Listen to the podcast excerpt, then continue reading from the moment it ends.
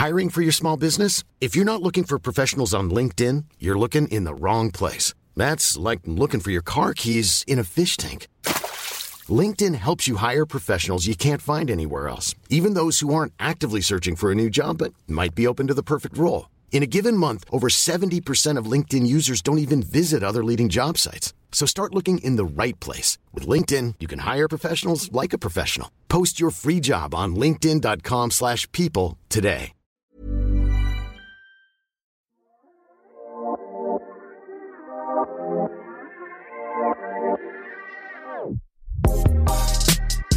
C'est bien la première fois qu'il fait des étincelles avec sa bite. Et on bandera quand on aura envie de bander. C'est drôle. Un bonhomme, substantif masculin et adjectif, selon le dictionnaire, c'est un homme bon, vertueux, d'un comportement favorable, agréable à autrui. Alors pourquoi quand on entend? Ils vont voir si je suis pas un bonhomme. On a l'impression que ça veut dire autre chose.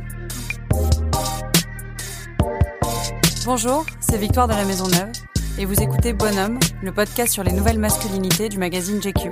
Dans cet épisode, on reçoit une sorte de surhomme, le navigateur François Gabard, 35 ans, meilleur marin de sa génération après avoir remporté, entre autres dans le désordre, Route du Rhum, Vendée Globe et Tour du Monde en solitaire.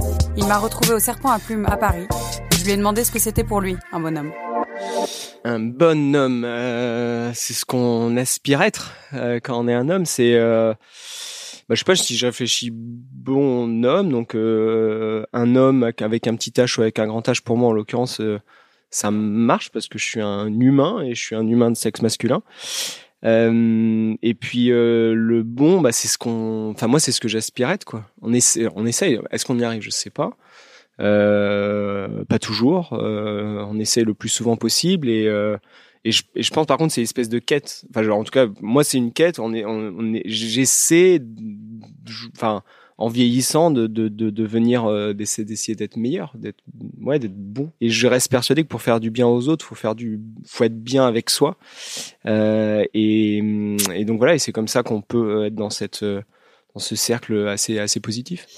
La masculinité chez les marins, en tout cas pour moi, elle est représentée par des personnages de fiction assez connus comme Corto Maltese, le capitaine Haddock, Popeye, euh, le capitaine Nemo ou les pirates comme Jack Sparrow, qui représentent chacun des versions différentes du marin ou de la masculinité. Est-ce qu'il y en a un qui te parle le plus à toi, qui te ressemble le plus, ou alors qui ressemble le plus au vrai côté du marin que tu connais et que moi je connais pas? Dans ces personnages-là, il y, y, en a qui sont assez, euh, je sais, ils sont très celui, différents. Le premier, en tout cas, Corto Maltese, c'est euh, alors je je, je m'assimile pas du tout à ce personnage parce que parce qu'on est on est trop différents à, à, à, plein de points de vue mais mais en tout cas il, il a il a des des traits de personnalité qui euh, qui m'inspirent et qui qui me font rêver. Il est je, je sais solitaire, pas si il est mystérieux. Il est mystérieux, il y a il a un côté euh, d'aventure, il, il y a une espèce de d'esthétique qui est liée à son personnage mais au-delà de son personnage qui est lié à la bande dessinée, qui est lié au graphisme de de, de Pratt et, et, donc il y a ce côté un peu esthétique, un peu poétique que je trouve je trouve super beau. J'adore euh, j'adore Corto, j'adore lire euh, les aventures de, de Corto. Euh, après, euh, alors les autres personnages, Capitaine Haddock, il est assez. Euh... Il est bourru, il est un peu macho, il est alcoolique. Est-ce que et comme un peu Popeye qui est quand même assez euh, brut de décoffrage, est-ce que ça existe encore? Enfin, est-ce que ça existe ce marin-là euh, dans les navigateurs de de la génération antérieure ou ceux Je pense qui, en tout. qui Bah, alors oui, évidemment, existe. Le, le, la voile et le la mer, la marine, est à la base très masculine. Si je prends pour exemple, la dernière course que j'ai pu faire, la route du Rhum, on était 124 au départ, je crois, et, et malheureusement, on est une, une écrasante majorité d'hommes. Il y avait six femmes au voilà, départ. C'est quand même Ouais. représentation qui est, qui est dramatique. Et par contre, si on regarde euh, les résultats des femmes dans la course large ces dernières années, elles ont un, des résultats qui sont extraordinaires. Et en l'occurrence, je pense à Florence Artaud qui l'a gagné, la route du Rhum. Euh, mais il y a Hélène MacArthur qui a fait euh, deuxième du Vendée Globe, qui a gagné aussi la route du Rhum en monocoque. Euh, Isabelle Autissier. euh, il y a Catherine Chabot, euh, Sam Davis plus récemment et qui navigue toujours actuellement. Enfin voilà, il y a les, les résultats des, des femmes dans la course au large sont, sont extraordinairement bons euh, comparés à leur représentation et au nombre de femmes qui, qui, qui font ce métier-là. J'imagine que pour se lancer, il faut avoir, euh, quand on est une femme dans ce milieu-là, une confiance en soi et être sûr que si Bah, on y va, c'est bah, on prend pas le risque. En effet, il y a peut-être un une espèce de, de sélection qui fait que c'est c'est c'est des femmes extraordinaires qui qui arrivent jusqu'à ce métier-là. Mais euh, mais pas que. Je pense vraiment et sincèrement et là-dessus que le le métier de marin, euh, on a besoin de, de, de travail, de patience, de euh, de, de concentration, euh, qui sont peut-être des choses que que les femmes ont un peu font un peu mieux que les hommes. Ne voyez pas Jacques comme un être humain. Il vient d'une autre planète. Est-ce que euh, ça c'est une partie qu'on voit pas, c'est plus les émotions, mais est-ce qu'il y a une fragilité euh, chez un navigateur comme toi? Bah Bien sûr, on a tous euh, nos nos fragilités. Heureusement, il faut jamais qu'elles qu'elles prennent le dessus quelque part. Quand on, quand on parle de, de fragilité, je pense qu'il y a une notion de, il y a des notions d'émotion. Certaines émotions peuvent euh, nous permettre de faire des choses extraordinaires. Par exemple, la peur? Euh, bah, la, alors la peur, la peur, c'est assez intéressant comme émotion parce qu'on me demande souvent est-ce que est-ce que j'ai peur? Et euh, honnêtement, je pense que ça m'est arrivé une fois euh, dans ma, enfin dans ma vie de marin pendant le tour du monde l'hiver dernier euh, où j'ai croisé un iceberg, un endroit du monde qui était quand même euh, bah, j'étais aux antipodes, un, début du Pacifique, euh, un endroit où il y a absolument aucune euh, vie humaine euh, autre que un marin qui passe là de temps en temps. Donc il y a, a, pas d'île. L'île la plus proche va être la Nouvelle-Zélande. Enfin non, c'est l'Antarctique, l'île la plus proche. Bon, c'est pas grand monde.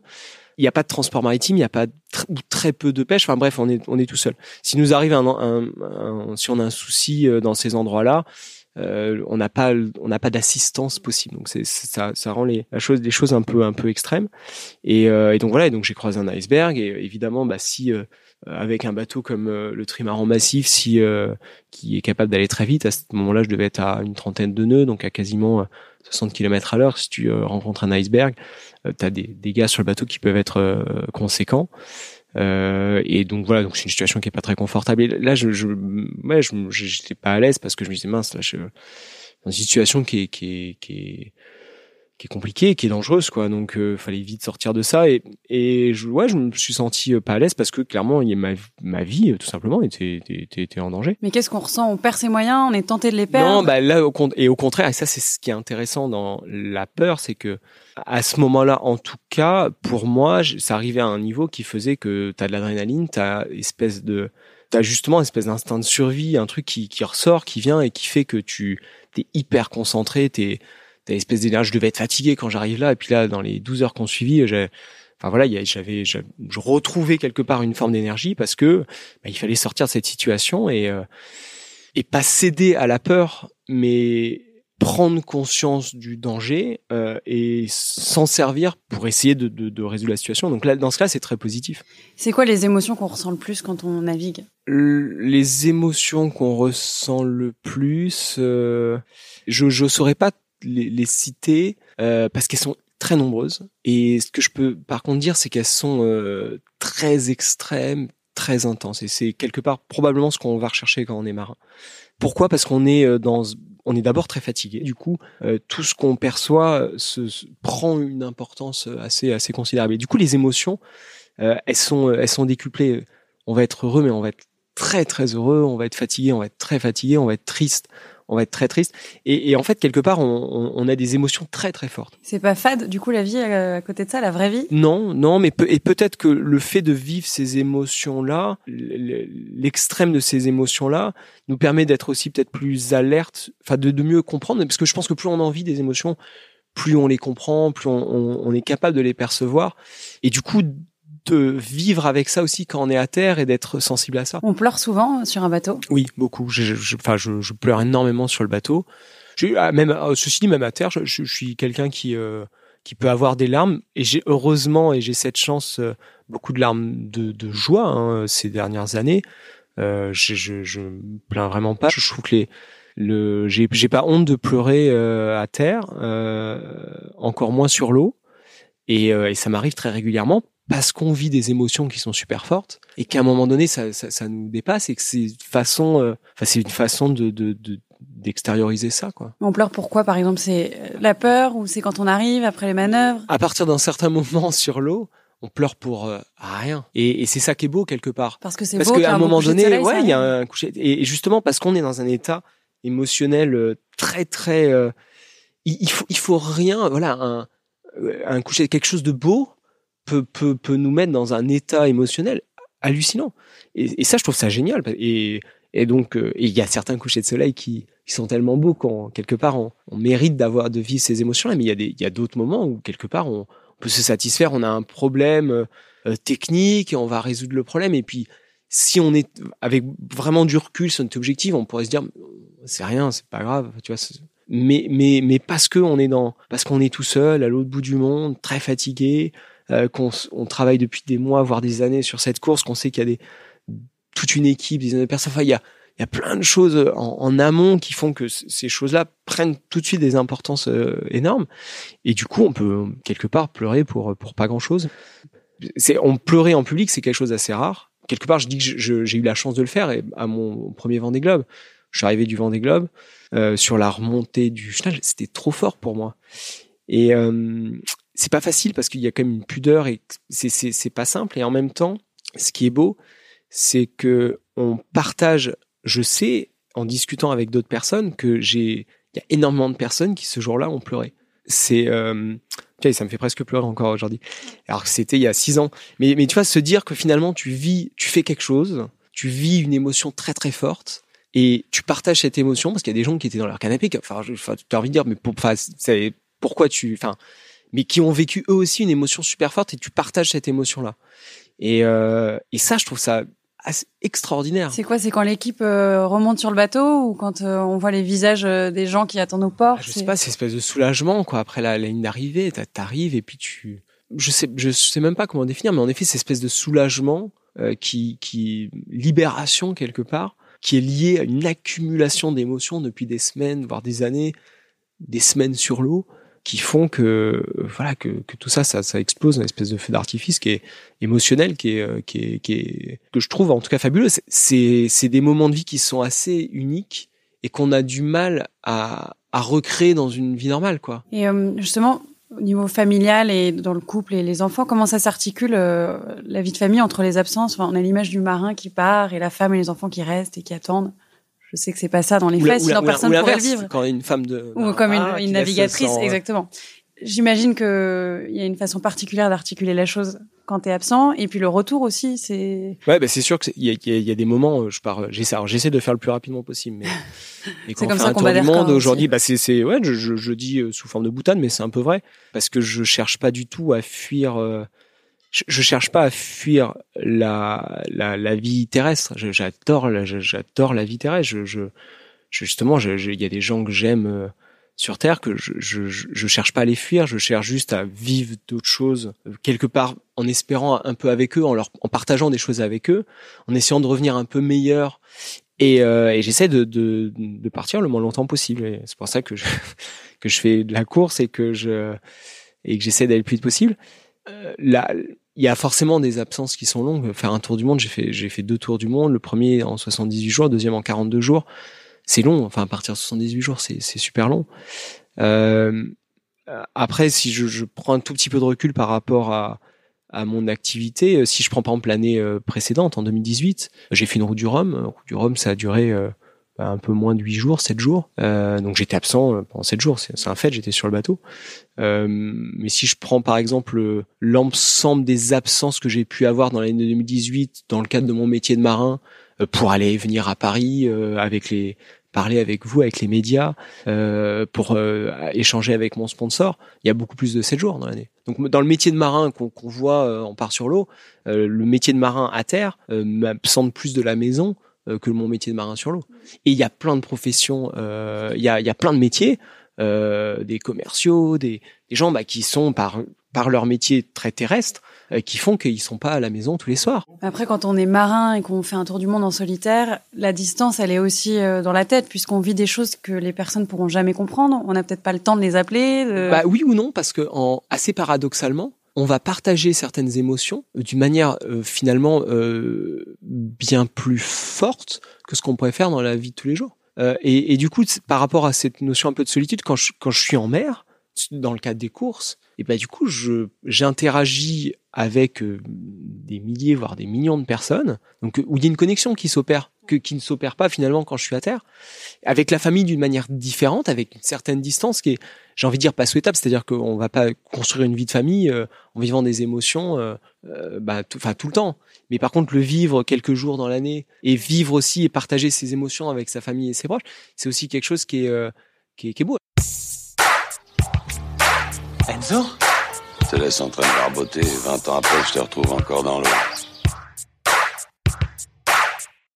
Je voulais parler de transmission. J'ai vu que c'était, il y avait beaucoup de transmission entre les hommes de ta famille. Euh, est-ce que tu peux m'en parler un peu plus? J'ai eu la chance d'apprendre, euh, de grandir avec plein de personnes autour de moi qui m'ont accompagné, euh, des marins qui m'ont inspiré, des entraîneurs, des équipiers avec qui j'ai navigué, qui m'ont permis de progresser, d'apprendre, des marins euh, plus âgés que moi quand je suis arrivé dans la course large qui m'ont accompagné. Je pense à Quito de Pavan, je pense à Michel Desjoyaux, euh, qui, avec qui j'ai appris, j'ai navigué, j'ai changé, et j'ai eu la chance de, de progresser, d'apprendre avec eux ils m'ont transmis énormément de choses. J'espère, moi, leur avoir transmis aussi certaines choses d'une manière différente. Et aujourd'hui, pour moi, c'est une évidence que je, veux aussi transmettre ce que j'ai appris. Et je pense qu'il y a des phases dans la vie, et on parlait de famille, et aujourd'hui, j'ai appris euh, grâce à mes parents, euh, aux côtés de mes sœurs. Euh, et, et aujourd'hui, j'ai des enfants, et j'espère leur transmettre, comme mes parents m'ont transmis, des valeurs, des, plein de choses et j'espère pouvoir transmettre ça à mes enfants qui eux-mêmes transmettront un jour à d'autres et, et c'est voilà, c'est la vie quoi. C'est espèce de, de cercle de la vie qui est, qui est beau. Et comment on élève un bon garçon? Parce que tu as des fils euh, et on en fait un bonhomme. Comment c'est la grande question du c'est ma grande question du moment parce que voilà c'est c'est quelque chose de très universel et qu'est-ce qu'on veut apporter à ses enfants quel que soit son sexe? Et bah c'est une question que je me pose euh, aujourd'hui que je me poserai demain et je pense que je me poserai toute ma vie euh, on essaye de faire le mieux possible, mais on sait qu'on faut accepter que ce sera, c'est jamais parfait. C'est comme comme une course de bateau. On essaye de faire le mieux possible, on essaye de faire le moins d'erreurs possible, on en fait. Et même si on gagne des courses, on fait des erreurs. Si j'essaye de, de, simplifier un maximum ce que j'aimerais leur transmettre, euh, c'est évidemment probablement des choses assez proches de ce que mes parents m'ont transmis. C'est des passions? enfin, une chose que je pense on a transmis, c'est de se dire que quand on a quelque chose au fond de soi, quand on a une envie, quand on a un rêve, euh, se dire qu'il faut vraiment tout faire pour essayer de le, de le réaliser. Et ça, euh, j'ai eu la chance de vivre euh, quand j'étais gamin, quand j'avais euh, 6-7 ans, j'ai vécu un an sur un bateau avec mes parents et mes sœurs. C'était un rêve de mes parents euh, qui était euh, quelque part audacieux, qui était loin d'être évident.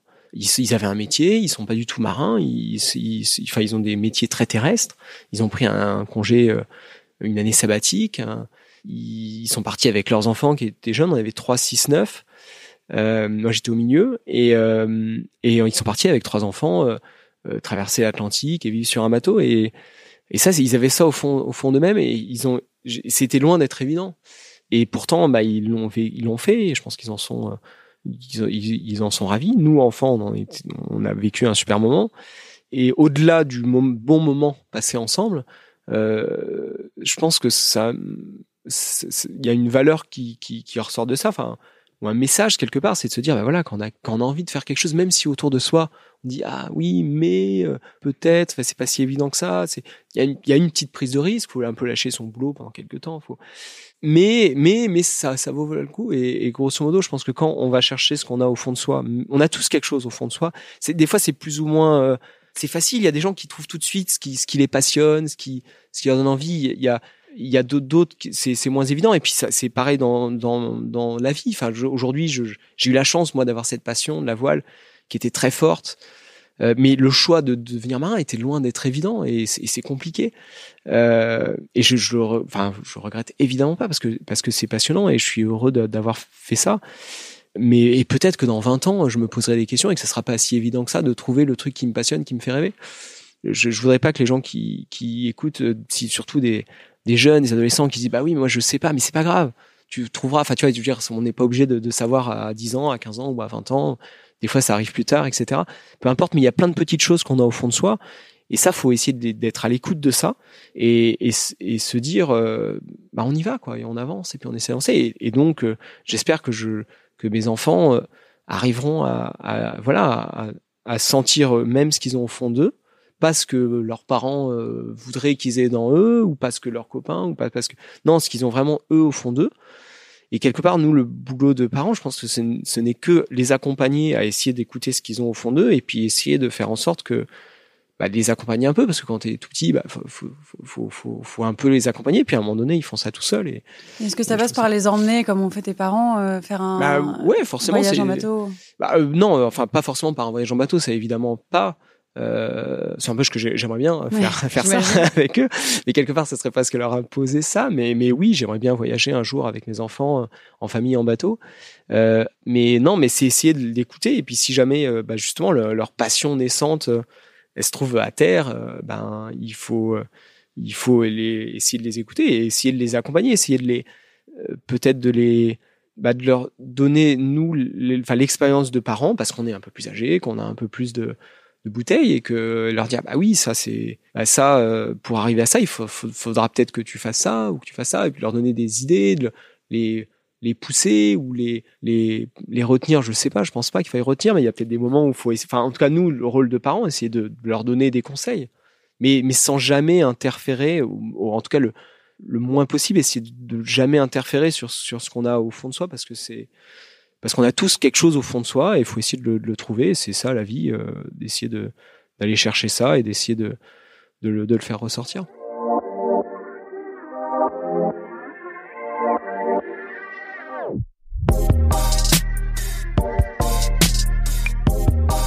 Vous avez aimé et que vous écoutez Bonhomme sur une appli de podcast, n'hésitez pas à lui mettre 5 étoiles et à commenter. Si vous écoutez sur Audible ou Spotify, c'est super, partagez. Si vous écoutez sur YouTube, vous pouvez liker, partager et commenter. On prendra le temps de vous répondre. C'était Victoire de la Maison Neuve et on se retrouve dans deux semaines pour un prochain épisode de Bonhomme. À bientôt!